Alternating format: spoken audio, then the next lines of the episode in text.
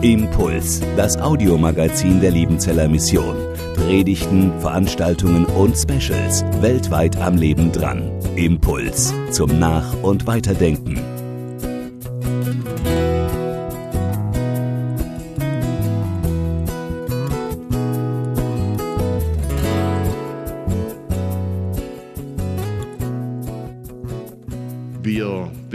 Uns heute im letzten Sonntag der Schwarzbrotreihe über Christus in der Johannesoffenbarung. Und wie es sich gehört, wenn man am Ende ist, dann guckt man auch ans Ende dieses Buches der Johannesoffenbarung. Und so ist der Predigtext heute äh, aus Offenbarung 22, die Verse 6 bis 17. Offenbarung 22, 6 bis 17, Christus, das Alpha und das Omega. Und er sprach zu mir, diese Worte sind gewiss und wahrhaftig, und der Herr, der Gott der Geister der Propheten, hat seinen Engel gesandt, zu zeigen seinen Knechten, was bald geschehen muss. Siehe, ich komme bald. Selig ist, der die Worte der Weissagung in diesem Buch bewahrt. Und ich, Johannes, bin es, der dies gehört und gesehen hat.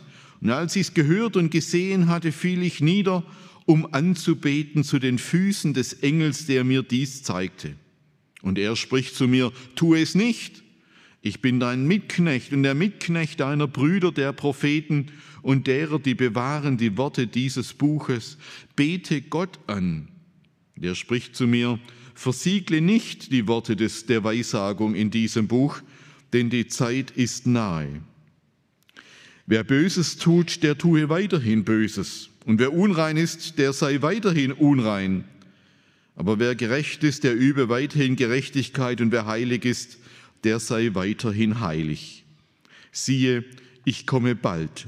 Und mein Lohn mit mir, einem jeden zu geben, wie sein Werk ist. Ich bin das Alpha und das Omega, der Erste und der Letzte, der Anfang und das Ende. Selig sind, die ihre Kleider waschen, dass sie Zugang haben zum Baum des Lebens und zu den Toren hineingehen in die Stadt. Draußen sind die Hunde und die Zauberer und die Hure und die Mörder und die Götzendiener und alle, die die Lüge lieben und tun. Ich, Jesus, habe meinen Engel gesandt, euch dies zu bezeugen für die Gemeinden. Ich bin die Wurzel und das Geschlecht Davids, der helle Morgenstern. Und der Geist und die Braut sprechen, komm. Und wer es hört, der spreche, komm. Und wen dürstet, der komme, wer da will, der nehme das Wasser des Lebens umsonst. Herr, heilige uns in der Wahrheit. Dein Wort ist die Wahrheit. Amen. Liebe Gemeinde in der antiken Welt, das war eine Welt voller Götter und Götzen. Und das Evangelium trat damals in Konkurrenz, in einen Wettbewerb mit diesen Göttern und Gottheiten. Und die Apostel entfalten das Evangelium nicht selten in Abgrenzung im Gegenüber zu den antiken Religionen. An einer berühmten Stelle spricht Paulus den korinthischen Christen oder äh, spricht Paulus die korinthischen Christen an auf die Götter und Götzen, deren Wirksamkeit sie in ihrem Leben in der Vergangenheit schon erlebt haben. In 1. Korinther 12, da geht es um Charismen, um Gaben. Da fängt er interessanterweise dieses Kapitel an mit einem Wort. Ihr wisst, als ihr Heiden wart, da zog es euch mit Macht zu den stummen Götzen. Hier bringt Paulus eine ganz wesentliche Eigenschaft dieser Götter und Götzen auf den Punkt. Er sagt, sie sind stumm. Sie sprechen nicht, sie kommunizieren nicht. Aber sie entfalten gleichzeitig eine zentripetale Macht, also die nach innen zieht, die sie in einen Bann zieht, eine Macht, die Menschen in ihren Bann bringt. Aber sie bleiben stumm. Das ist ein Punkt, der nicht nur für Paulus wesentlich ist, sondern auch die Propheten Israels haben immer wieder darauf hingewiesen. Jesaja 46, da heißt es, schreit einer zu ihm, gemeint ist der Götze, so antwortet er nicht und hilft ihm nicht aus seiner Not. Und es gehört zu den wesentlichen Eigenschaften Gottes, Jahwes, des Gottes Israels im Alten Testament, Es gehört zu Gott im Neuen Testament, dass es ein Gott ist, der spricht. Wir glauben an einen Gott, der redet, der kommuniziert, der uns anspricht. Und die Verse des heutigen Predigttextes sind voller Kommunikation. Hier wird unglaublich viel kommuniziert zwischen Gott und dem Sohn und dem Engel und dem äh, Johannes, dem Seher Johannes, zwischen ihm und einer Prophetengruppe und einer Gemeinde der Geist und die Braut sprechen, hier wird kommuniziert. Wir bekommen in diesen Versen Einblicke, wie Gott spricht. Hier wird geschildert, wie Gottes Wort in der Johannesoffenbarung von Gott zur Gemeinde gelangt. Wir bekommen auch umgekehrt einen Einblick, wie Gott angebetet werden will. Es geht hier um Prophetie, es geht um Anbetung, zusammengefasst, es geht um Kommunikation von Gott und mit Gott. Diese Verse, die hier am Ende der Offenbarung stehen, sind wie eine Klammer, sie sind ein Spiegelbild, sie korrespondieren mit den ersten drei Versen der Johannes Offenbarung. Und ich habe jetzt vor sich, es kommt eine große Folie, mal beide Texte nebeneinander gestellt. Lesen wir noch kurz die ersten drei Verse dieses Buches. Geht ja um Schwarzbrot, ja, da muss man dann auch was liefern. Offenbarung 1, 1 bis 3. Dies ist die Offenbarung Jesu Christi, die ihm Gott gegeben hat, seinen Knechten zu zeigen, was in Kürze geschehen soll. Und er hat sie durch, durch seinen Engel gesandt und seinem Knecht Johannes kundgetan, der bezeugt hat das Wort Gottes und das Zeugnis von Jesus Christus, alles, was er gesehen hat. Selig ist, der da liest und die da hören die Worte der Weissagung und behalten, was darin geschrieben ist, denn die Zeit ist nahe. Meine zarten Andeutungen beim Lesen haben schon klar gemacht, worum es mir, worum es ankommt. Wir haben es hier am Anfang und am Ende mit einer Kommunikationskette zu tun. Man könnte auch sagen mit einer, Offen, mit einer Offenbarungskette. Sie nimmt ihren Ausgangspunkt bei Gott selbst. Jesu Botschaft ist immer Gottes Botschaft. Eine Botschaft, die er empfangen hat, die Gott ihm gegeben hat. Und diese Botschaft entspringt hier aus einem innergöttlichen Gespräch zwischen Vater und Sohn.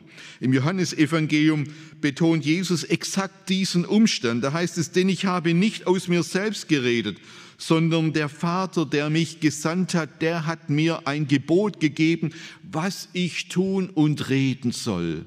Was wir von Gott hören, entspringt aus einer Kommunikation, aus einem Gespräch zwischen dem Vater und dem Sohn. Und jetzt kann Jesus auch heute sehr unterschiedlich kommunizieren. In Ausnahmen, wie beim Apostel Paulus, kann Jesus nachts am Bett stehen und diesem Paulus Trost zusprechen. In der Apostelgeschichte haben wir eine interessante Notiz. Paulus während seinem letzten Aufenthalt in Jerusalem, er ist verhaftet worden, großer Tumult. Und dann heißt es hier, Apostelgeschichte 23, in der folgenden Nacht aber stand der Herr bei ihm und sprach, sei getrost. Denn wie du für mich in Jerusalem Zeuge warst, so musst, es, so musst du auch in Rom Zeuge sein. Jesus steht nachts am Bett bei Paulus und sagt, du kannst ruhig schlafen, die Sache geht ihren Weg. In einem anderen Zusammenhang kommuniziert ein Engel mit Paulus und es geht um die gleiche Botschaft, ist ein bisschen später, Schiffsreise nach Rom. Er ist Gefangener, wird da in Schutzhaft auf einem Schiff nach Rom befördert. Stürmische Zeiten, es kommt zum, zur Katastrophe, großer Sturm, das Schiff äh, droht Schiffbruch zu leiden. Und dann heißt es Apostelgeschichte 27, Paulus, der jetzt vor der vom Sturm zermürbten Schiffsbesatzung steht, sagt, seid unverzagt, denn keiner von euch wird umkommen, nur das Schiff, immerhin. Ne? Denn diese Nacht trat zu mir der Engel Gottes, dem ich gehöre und dem ich diene, und sprach, fürchte dich nicht, Paulus, du musst vor den Kaiser gestellt werden, und siehe, Gott hat dir geschenkt alle, die mit dir fahren. Mir kommt es auf diese unterschiedlichen Kommunikationsformen an, die aber im Grunde alle zusammengehören. Gott kann durch Jesus Christus direkt zu Menschen sprechen oder er kann durch Engel und zu Menschen sprechen. Und hier in der Offenbarung, da kommuniziert Gott mit Jesus Christus, er kommuniziert mit dem Engel, der Engel kommuniziert mit dem Seher Johannes und mit dieser Gruppe der Propheten und die richten es wieder an die Gemeinde aus. Wir merken an dieser Stelle, dass Johannes zu einer ganzen Gruppe von Propheten gehörte. Es geht hier um frühchristliche Propheten, denen Jesus ein ganz besonderes Amt gegeben hat. Paulus schreibt im Epheserbrief, dass Gott die Gemeinde gegründet hat auf dem Grund, auf dem Fundament der Apostel, die kennen wir, die brauche ich jetzt nicht entfalten, der Apostel und der Propheten. Und wir denken da immer so an die alttestamentlichen Propheten. Nein, es geht hier um eine Gruppe von Menschen, frühchristlicher Propheten, die eine ganz besondere Rolle haben. in der Johannesoffenbarung begreifen wir, der Seher Johannes und seine Kollegen waren hier Instrumente, Adressaten von Gottes Offenbarungsempfang. Was wir nicht mit Sicherheit wissen, ist, ob er auch identisch ist mit dem Apostel und Jesus-Jünger Johannes. Wir wissen nur, dass er einer der urchristlichen Propheten war, denen Jesus durch den Engel diese Offenbarung und diese Visionen vermittelte. Hier ist von dem die Rede, was Johannes gehört und gesehen hat. Es geht um Auditionen, Hörerfahrungen und es geht um Visionen, Seherfahrungen um Botschaften und um Bilder, durch die Jesus zu Johannes spricht, durch den Engel. Und Johannes hat nun seinerseits die Aufgabe, diese Worte der Weissagung, diese Worte der Prophetie, diese Worte dieses Buches, die eben auch Wort Gottes sind, an die Gemeinden zu verkündigen und zu kommunizieren. Und was ist die Aufgabe der Gemeinde? Was ist die Aufgabe der Gemeinde? Sie soll diese Worte hören, hellblau, behalten und bewahren und dadurch selig werden, das heißt gerettet werden. Gott ist ein Gott, der spricht, ein Gott der Rede, der uns anspricht. Und er tut das durch Jesus Christus, er tut das durch die Propheten Israels im Alten Testament, er tut das durch die Apostel und die urchristlichen Propheten im Neuen Testament.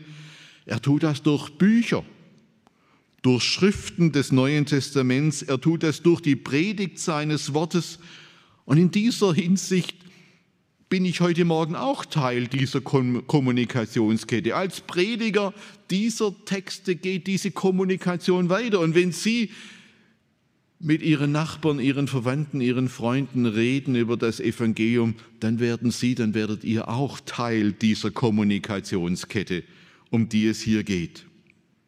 Jesus gibt Johannes hier keine Geheimbotschaft für Geheimagenten. Nein, im Gegenteil. Es heißt ja ausdrücklich, versiegle nicht die Worte der Weissagung in diesem Buch. Diese Worte sollen gelesen werden, sie sollen verkündigt werden, sie sollen gehört werden. Es ist eine öffentliche Botschaft, keine einfache Botschaft, aber eine öffentliche Botschaft.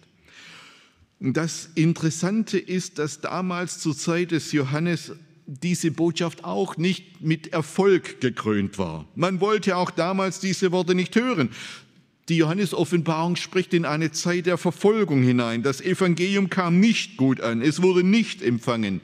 Es wurde mehrheitlich auch schon damals abgelehnt und den Adressaten dieses Buches drohte sogar die Verfolgung. Es gab mindestens schon einen Märtyrer, wie wir aus den Sendschreiben erfahren. Wir erleben heute noch keine Verfolgung in Europa. Woanders ist das anders. Aber wir erleben auch hier, dass wir reden und verkündigen, aber nur sehr wenig Reaktion erfolgt auf die Verkündigung des Evangeliums. Aber genau in einer solchen Situation sagt Johannes jetzt seinen Gemeinden, es ist nicht entscheidend, wie viele auf euch hören. Es ist nicht entscheidend, wie groß die Zahl derer ist, die eurer Botschaft folgen. Das lasst einmal meine Sorge sein. Aber ihr sollt nicht aufhören zu hören. Ihr sollt nicht aufhören zu behalten und zu bewahren. Es kann Zeiten geben, in denen genau das, das Hören, Behalten und Bewahren, die wichtigste Aufgabe der Gemeinde ist. Bei diesem Kommunikationsvorgang geht es nun aber auch um die richtige Reaktion. Die Antwort auf Gottes Anrede ist die Anbetung. Der Seher Johannes weiß das und reflexartig will er sofort mit der Anbetung starten, indem er vor diesem Engel niederfällt. Und dieses Niederfallen vor dem Engel folgt ja einer gewissen Logik. Ja, wenn die Kommunikationskette von Gott über Jesus Christus zum Engel, zum Seher Johannes läuft, dann wäre es ja eigentlich nur logisch, wenn auch die Anbetung in derselben umgekehrten Reihenfolge erfolgt und er mit dem Engel anfängt. Aber gegen diese Logik und gegen die Anbetung des Engels durch Johannes wehrt sich der Engel hier. Tu es nicht. Ich bin auch nur ein Knecht. Ich bin auch nur ein Diener Gottes. Auch wir Engel gehören zu den Geschöpfen Gottes. Wir gehören nicht zu Gott. Wir sind nicht die Schöpfer. Wir sind sein Hofstaat, aber wir sind auch geschaffene Wesen. Anbetung verdient nur der Schöpfer. Anbetung gebührt nur Gott. Aber weil die frühe Christenheit verstanden hat, dass Jesus Christus auf die Seite Gottes gehört, dass er der Sohn Gottes ist, dass er nicht nur wahrer Mensch, sondern auch wahrer Gott ist, dass er der Gott des Geistes der Propheten ist, wie er hier vorgestellt wird, haben ihm die frühen Christen schon sehr früh die Anbetung zuteil werden lassen, die für jüdische Ohren völlig unfassbar war, dass man einen Menschen anbetet. Aber weil die frühen Christen verstanden haben, hier ist eben nicht nur ein Mensch, hier ist der wahre Mensch und der wahre Gott da. Und hier ist der Schöpfungsmittler da, durch den Gott die Welt ins Dasein gerufen hat, durch den er diese Welt geschaffen hat. Deshalb gehört Jesus Christus auf die Seite des Schöpfers und deshalb gebührt auch ihm die Anbetung. Und so tun wir das bis heute, wenn wir Gott durch Jesus Christus hindurch anbeten. In der Auslegung dieser Verse wird diskutiert, ob im Hintergrund dieser Verse eine Situation steht, in der Christen sich in einer Engelanbetung geübt haben oder verirrt haben, besser gesagt. Es gibt verschiedene Stellen im Neuen Testament, die vielleicht so etwas andeuten, dass es christliche Gruppen, Gemeinden, Kreise gab, die Engelanbetung betrieben haben. Wir können das nicht mit Sicherheit sagen. Was wir aber mit Sicherheit sagen können, ist, dass wir keine Geschöpfe anbeten sollen, keine Engel und keine Menschen und auch keine Heiligen. Bete Gott an. Das ist die Adresse, an die wir uns wenden, gerade weil alle Christen Heilige sind. Aber was sind Heilige? Heilige sind Menschen, die ein Kontakt und ein Begegnungsrecht mit Gott besitzen. Heilige sind Menschen, die in einer Unmittelbarkeit, in einer Gott-Unmittelbarkeit mit Gott leben und mit ihm unmittelbar reden können. Wir haben Kontaktrechte, Zugangsrechte. Heilige sind Menschen mit Daueraudienz beim himmlischen Vater und dem Lamm auf dem Thron. Deshalb brauchen und sollen wir nicht erst beim Vorzimmer anklopfen. Wir haben als Kinder Gottes Direktzugang zum Vater. Ein zweiter Punkt. Wir bekommen hier Durchblicke in Gottes Gericht. Im Mittelteil dieses Textes geht es um das richtige Verhalten als Reaktion auf die gehörte Botschaft beziehungsweise auf diese empfangenen Worte der Weissagung. Und da gibt es nun überraschende Töne, sehr überraschende Töne. Wer Böses tut, der tue weiterhin Böses. Und wer unrein ist, der sei weiterhin unrein. Aber wer gerecht ist, der übe weiterhin Gerechtigkeit. Wer heilig ist, der sei weiterhin heilig, kontakt- und begegnungsfähig. Selig sind, die ihre Kleider waschen, dass sie Zugang haben zum Baum des Lebens und zu den Toren hineingehen in die Stadt, das himmlische Jerusalem. Draußen sind die Hunde und die Zauberer und die Hure und die Mörder und die Götzendiener und alle, die die Lüge lieben und tun. Was uns ja als erstes irritiert, weiß nicht, wie es Ihnen und euch ging, dieses Gebot in Vers 11. Wer Böses tut, der tue weiterhin Böses. Wer unrein ist, der sei weiterhin unrein. Man liest diese Verse nochmal durch, man liest die vorwärts und rückwärts. Man greift nochmal zu einer anderen Übersetzung, man guckt in einen Kommentar, also so äh, der Theologe, der zieht dann die Kommentare raus. Aber es hilft nichts. Es hilft nichts. Jesus befiehlt den Übeltätern hier nicht, nicht die Umkehr, sondern tut weiterhin Böses, macht weiter. Jesus befiehlt den Unreinen nicht die Reinigung, sondern bleibt so, wie ihr seid, bleibt so, wie ihr seid. Was wir hier lesen, ist vielleicht die schlimmste Form des Gerichtes Gottes. Das ist vielleicht die schlimmste Form des Gerichtes Gottes. Und das Schlimme daran ist, dass es ein Gericht ist, dass es die Betroffenen nicht einmal merken, dass sie mitten im Gericht stehen. Gott hält hier Menschen fest in ihrem Lebensstil. Das Gericht besteht darin, dass ihnen keine Tür zur Umkehr, keine Tür zu Gott mehr eröffnet wird. Menschen werden festgehalten in ihrem Willen, festgehalten auf ihrem falschen Weg, festgehalten in dem, was sie tun. Das, was wir hier in Offenbarung 22 lesen, finden wir in der Bibel übrigens in mehreren Stellen. Der ägyptische Pharao, der wird festgehalten in seiner Starrsinnigkeit gegenüber Mose. Und beim Propheten Amos, da heißt es einmal in Kapitel 8, siehe, es kommt die Zeit, spricht Gott der Herr, dass ich einen Hunger ins Land schicken werde, nicht einen Hunger nach Brot oder Durst äh, nach Wasser, sondern nach dem Wort des Herrn es zu hören dass sie hin und her von einem Meer zum anderen, von Norden nach Osten laufen und des Herrn Wort suchen. Und jetzt kommt das Brutale. Und doch nicht finden werden. Da verweigert sich Gott. Da schließt Gott etwas zu. Und das Gericht ist, Menschen haben Durst nach und Hunger nach dem Wort Gottes und bekommen es nicht mehr, hören es nicht mehr. Und an einer sehr prominenten Stelle am Anfang des Römerbriefes spricht Paulus davon, dass Gott seinen Zorn darin offenbart, dass er Menschen, die ihm die Anerkennung, die ihm die Ehre und die ihm den Glauben verweigern, dahingegeben hat. Dahingegeben hat. Römer 1,28 ist die dritte Stelle, wo es um dahingeben geht. Und wie sie es für nichts geachtet haben, Gott zu erkennen. Sie haben sich verweigert. Nee, Gott will ich nicht hat Gott sie dahingegeben in verkehrten Sinn, so dass sie tun, was nicht Unrecht ist. Gott hält Menschen fest in einem falschen Tun und sie kommen gar nicht mehr darum, dahin umzukehren. Dreimal donnert dieses Wort dahingegeben, wie Hammerschläge in diesem Abschnitt in Römer 1 dahin. Und hier wird eines deutlich. Es ist eine Illusion zu meinen, ich könnte jederzeit tun, was ich will. Nein, kann ich nicht. Es ist eine Illusion zu meinen, ich könnte jederzeit zu Gott umkehren. Nein, kann ich nicht. Es ist eine Illusion zu meinen, dass alle Zeit Gnadenzeit ist. Nein, ist es nicht.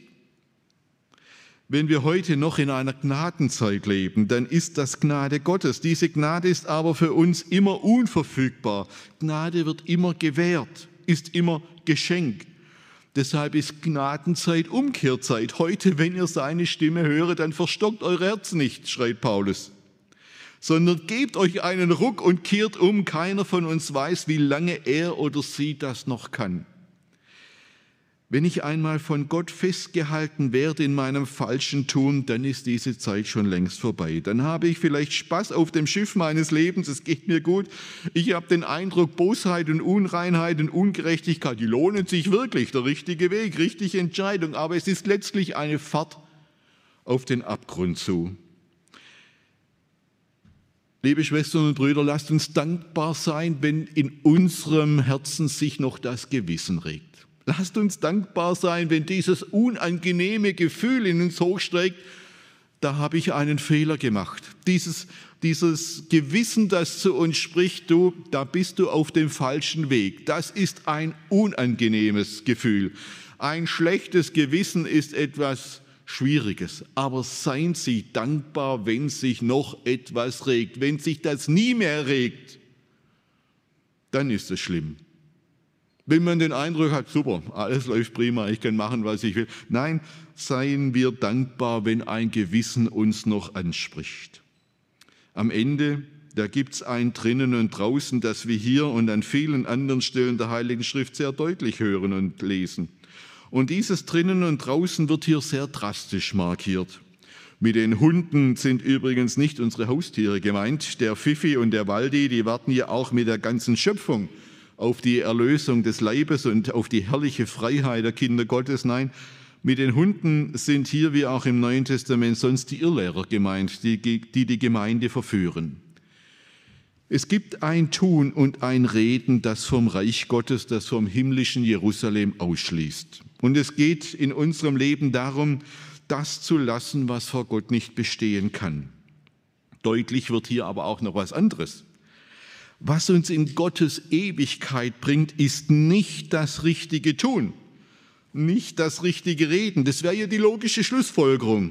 Wenn man durch falsches Tun und Reden draußen bleibt, dann kommt man durchs richtige Tun und Reden rein. Nein, das wäre eine falsche Schlussfolgerung. Da gibt es eine logische Inkongruenz im Neuen Testament.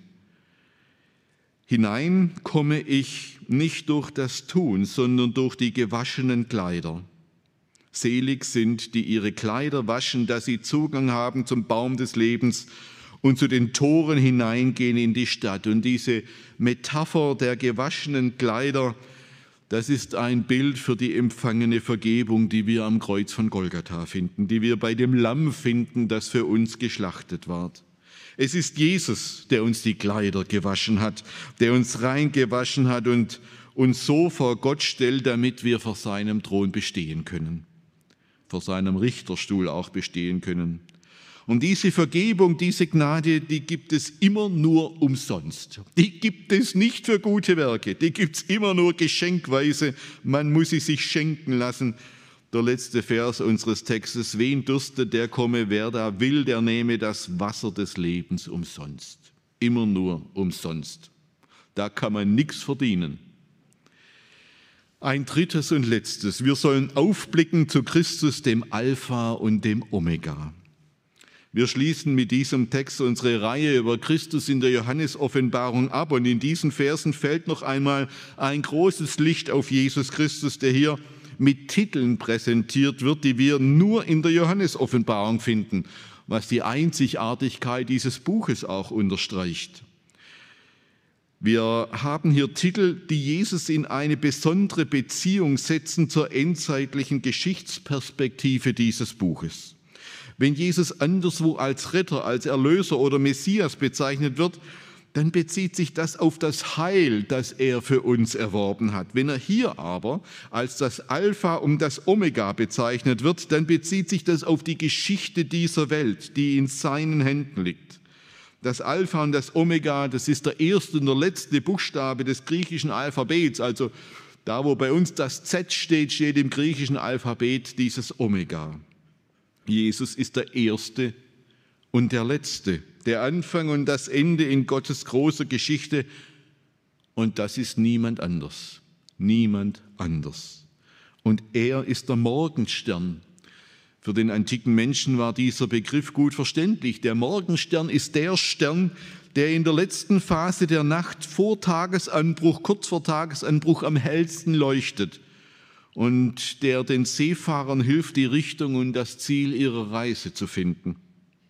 Wer auf ihn sieht, auf ihn hört und an ihn glaubt, der kann die Position, die Richtung und das Ziel der Geschichte und dieser Welt erkennen. Der kann auch die Position, den Weg und das Ziel der Gemeinde Jesu auf ihrem Weg durch die Zeit erkennen. Wer auf ihn sieht, auf ihn hört und an ihn glaubt, der kann auch die Position, den Weg und das Ziel seines Lebens erkennen und er kann diesem Morgenstern folgen. Wir ringen in diesen Tagen mit vielen Fragen, wenn wir auf das Weltgeschehen blicken. Fragen, auf die wir keine Antworten haben.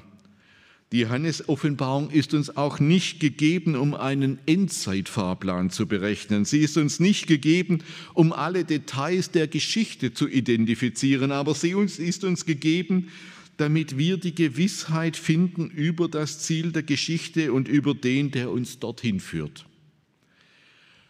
Ich habe die folgende Geschichte schon oft erzählt und vielleicht kennen Sie sie, verzeihen Sie mir, Geckle bringt manchmal die gleichen Geschichten immer wieder, aber ich mag diese Geschichte, weil sie etwas auf den Punkt bringt, wo es um, worum es in diesem Text und überhaupt in der Johannes-Offenbarung geht. Der von mir sehr verehrte theologische Lehrer Helmut Thielige, einer der bedeutendsten Theologen des 20. Jahrhunderts, erzählte einmal eine Beobachtung, die er auf einer Amerikareise gemacht hat. Er war in den 50er Jahren eingeladen zu einer Vortragsreise in die Vereinigten Staaten und damals war es noch günstiger, mit dem Schiff zu reisen als mit dem Flugzeug. Und auf der Passage von Hamburg nach New York war ein Hund an Bord, ein großer deutscher Schäferhund. Sein Herrchen hatte ihn der Schiffsbesatzung mitgegeben, weil er es selber vorzog, mit dem Flugzeug zu reisen. Er hatte das Kleingeld, aber Hunde waren an Flugzeugen damals noch nicht willkommen. Und dieser große Hund, dieser Schäferhund, der war auf diesem Schiff ohne sein Herrchen wie ein Häufchen Elend. Alles Zureden und Trösten der Passagiere half überhaupt nichts. Jeder streichelte ihn, jeder fütterte ihn, aber der Kerl, der winselte Tag aus und Tag ein, nur jämmerlich vor sich hin. Dieses Schiff war für ihn eine fremde Welt, eine schlimme Welt. Es gab weder Bäume noch Katzen, auch keine Briefträger. Nichts von dem, was eine Hundewelt schön macht, war da. Nichts. Hinter der Reling hörte für diesen Hund die Welt auf. Der wusste ja auch nicht, dass diese Hunde-Odyssee irgendwann ein Ende haben würde. Er wusste nicht, dass es auf diesem Schiff einen Navigator, einen, äh, einen, Navigator gab, der ganz genau den Kurs und das Ziel, Ziel, des Schiffes kannte, dass es da einen Kapitän, einen Steuermann gab, der wusste, wo man hingeht. Er wusste auch nicht, dass sein Herrchen ihn am Hafen in New York abholen würde. Und so war dieser große Schäferhund ein Bündel aus Angst und Verzweiflung. Wer nicht weiß, wer nicht weiß, dass es in dieser Welt einen gibt, der Kapitän, Navigator und Steuermann in einem ist, der den Kurs und das Ziel dieser Welt kennt und bestimmt und das Schiff, das sich Gemeinde nennt, dorthin führt, der muss an seiner Angst genauso verzweifeln wie dieser Schäferhund. Auf der Rückfahrt von New York nach Hamburg erzählt Thielige, war wieder ein Hund an Bord. Ein Schoßhündchen, so ein Chichihuahua, so ein, im Ruhrpott sagt man despektierlich Henkelratte, ja, also so ein kleines Ding. Ähm, und auch dieses kleine Hündchen kam sich auf dem Schiff vor wie auf einem anderen Stern. Auch der vermisste Bäume und Katzen. Auch seine Hundeweltanschauung zerbrach an diesem endlosen Nichts hinter diesem weißen Geländer. Aber trotz allem war dieses Schoßhündchen ungleich besser dran. Es war unvergleichlich getrösteter, denn sein Frauchen war dabei. Und wenn es auch vor lauter Ungewissheit bibberte, so warf es seinem Frauchen immer wieder einen Blick zu. Der sagte, da wo du bist, da kann mir nichts passieren. Du weißt sicher Bescheid über diese komische weiße Insel ohne Bäume und du weißt sicher auch, wann dieses Abenteuer wieder vorbei ist und ich wieder nach Hause in mein Körbchen komme. So ist das, wenn man Jesus kennt. Wenn ich Jesus kenne, ist die Geschichte dieser Welt immer noch rätselhaft und oft erschreckend und zum Verzweifeln. Dann sind auch die Probleme des Lebens nicht einfach weg, auch nicht kleiner. Aber dann weiß ich, dass einer das Steuer in der Hand hält, der den Kurs und das Ziel kennt, der den Titel Alpha und Omega trägt, der Erste und der Letzte, der Anfang und das Ende, der, der am Hafen wartet. Amen. Impuls ist eine Produktion der Liebenzeller Mission. Haben Sie Fragen? Würden Sie gerne mehr wissen? Ausführliche Informationen und Kontaktadressen finden Sie im Internet unter www.liebenzell.org. Die Liebenzeller Mission produziert ebenfalls das Fernsehmagazin Weltweit am Leben dran. Informationen zur Sendung und zum Empfang gibt es unter www.weltweit-magazin.de.